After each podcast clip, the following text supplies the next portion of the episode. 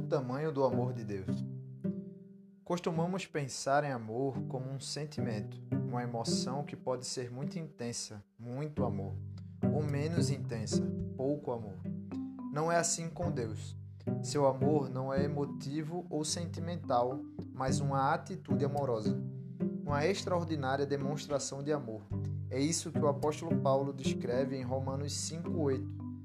Deus prova o seu amor para conosco em que Cristo morreu por nós, sendo nós ainda pecadores.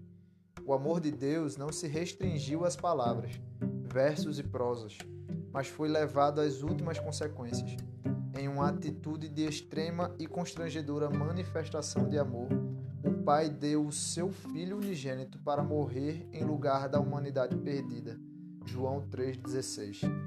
Para que o homem perdido fosse reconciliado com Deus o seu amor foi além do que se poderia imaginar. Ele se deu por nós, pagando o preço de nossos pecados na cruz de Cristo. O amor de quem se esvaziou, renunciou, se humilhou até a morte para trazer salvação, perdão, reconciliação e resgate.